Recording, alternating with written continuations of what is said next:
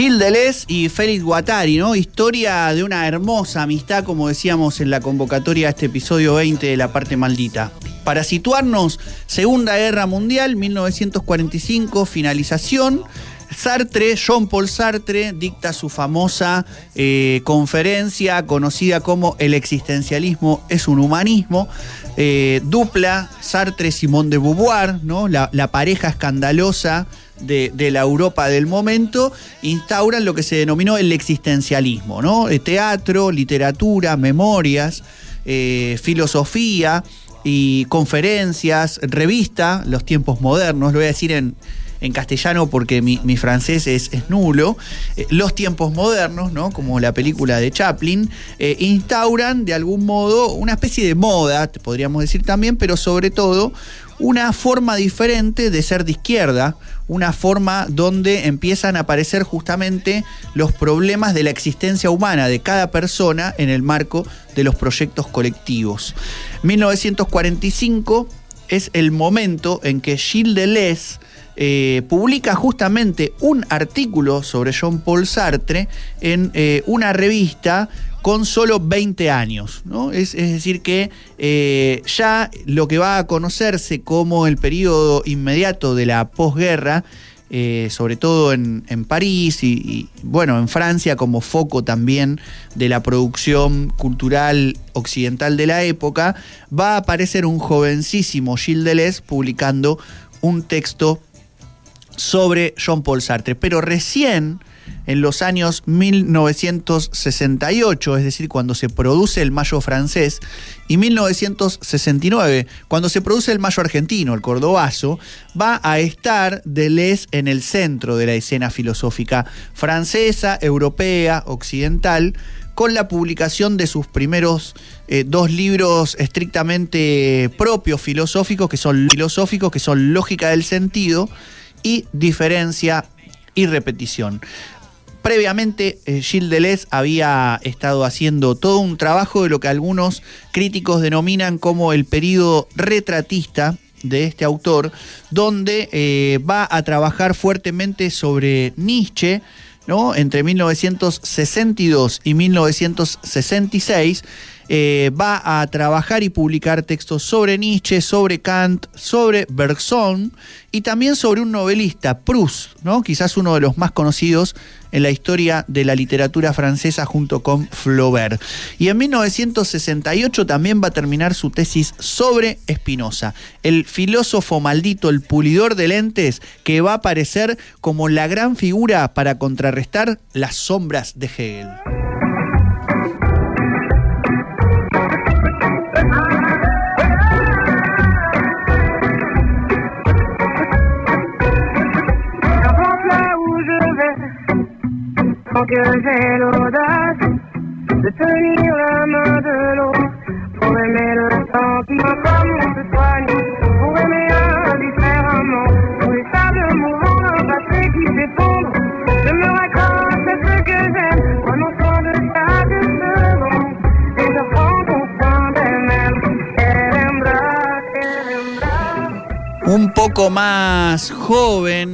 apenas un poco más joven que Gilles Deleuze, Félix Guattari también va a tener una fuerte actividad.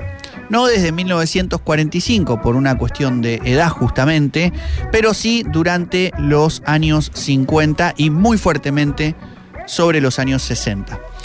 Desde temprana edad, eh, nuestro amigo Guattari supo combinar su quehacer autodidacta como filósofo y como escritor con una investigación y una práctica clínica. Y también un activismo político. Eso da cuenta de algún modo de la gran capacidad de Félix Guattari de dar cuenta de fenómenos diversos para intervenir en planos de la realidad que muchas veces se nos presentan escindidos, ¿no? Tenemos la figura del psicoanalista, la figura del investigador universitario, la figura del escritor, la figura del militante político.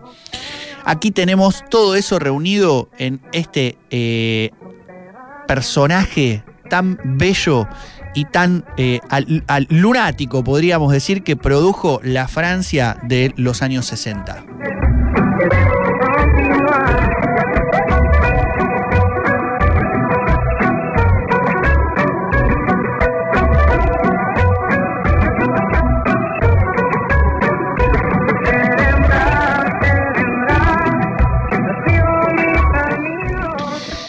Los años 50, el jovencísimo Félix Guattari intervino fuertemente en las discusiones del Partido Comunista Francés, muy también tocado, podríamos decir, por la guerra de Argelia, ¿no? Eh, emblemática guerra de liberación que uno puede eh, dar cuenta a través del film también emblemático de Pontecorvo, ¿no? La batalla de Argel.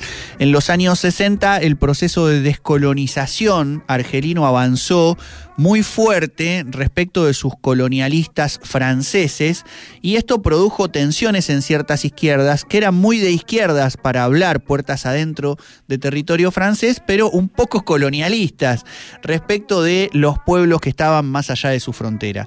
Félix Guattari como Jean Paul Sartre escribiendo el emblemático prólogo a los condenados de la tierra del psiquiatra argelino Fran Fanon van a ser de los intelectuales eh, de izquierda francesa que van a apoyar la lucha del pueblo argelino contra su propio país colonialista.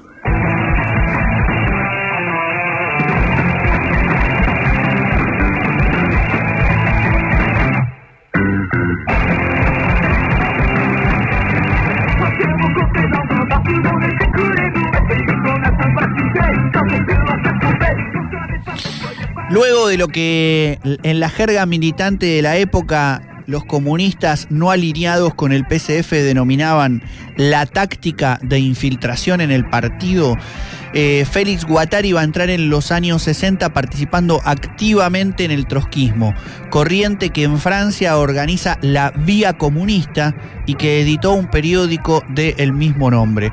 En el año 1965, es decir, tres años antes del Mayo francés, Félix Guattari va a crear una nueva organización a la que denomina Oposición de Izquierda.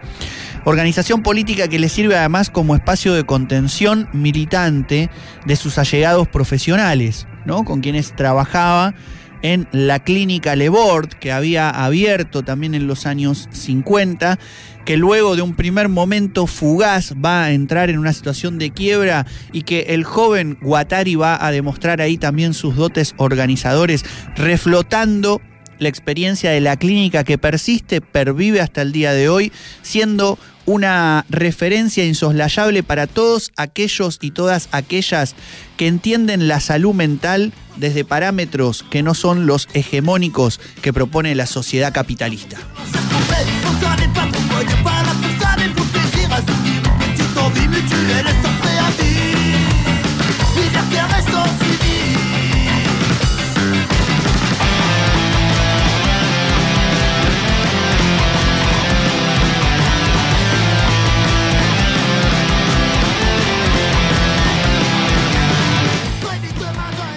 La década del 60, así como culmina para Gilles Deleuze eh, con la publicación de dos textos emblemáticos de su autoría, que son Lógica del Sentido y, Diferencia y Repetición.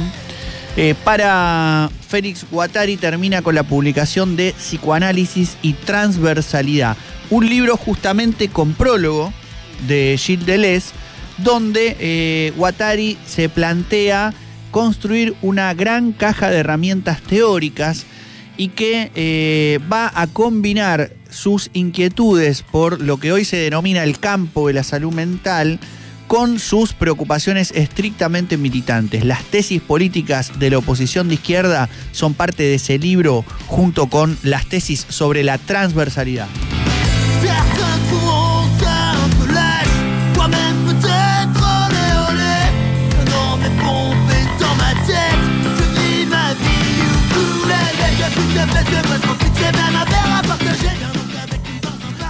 Cuando la Asamblea Nacional se convierte en un teatro burgués, todos los teatros burgueses deben convertirse en asambleas nacionales.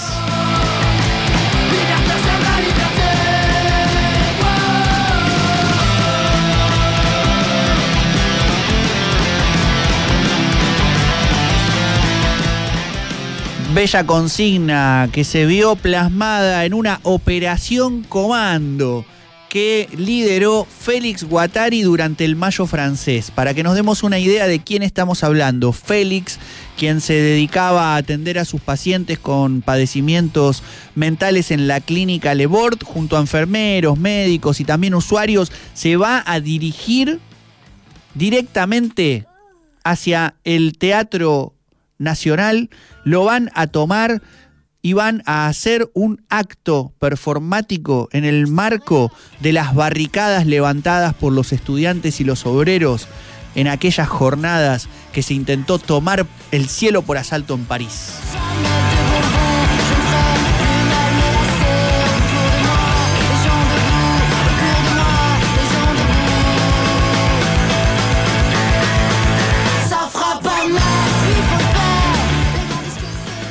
El clima de mayo, ¿no? De esa rebelión del 68 que tuvo epicentro en París, pero también en otras ciudades europeas e incluso en otros sitios del mundo, como en Latinoamérica, en México y como decíamos un año más tarde en la Argentina con el Cordobazo, es un clima epocal propicio para ese tipo de encuentros. Gil y Félix se van a eh, empezar a cartear primero y luego a compartir lecturas y escrituras para empezar esa producción conjunta que va a eh, tener su momento de esplendor apenas unos años después. En 1972 sale a las calles su primer trabajo conjunto, Antiedipo, primer tomo a su vez de Capitalismo y Esquizofrenia, cuyo segundo tomo, Mil Mesetas, será publicado en 1980. En el medio, entre el 72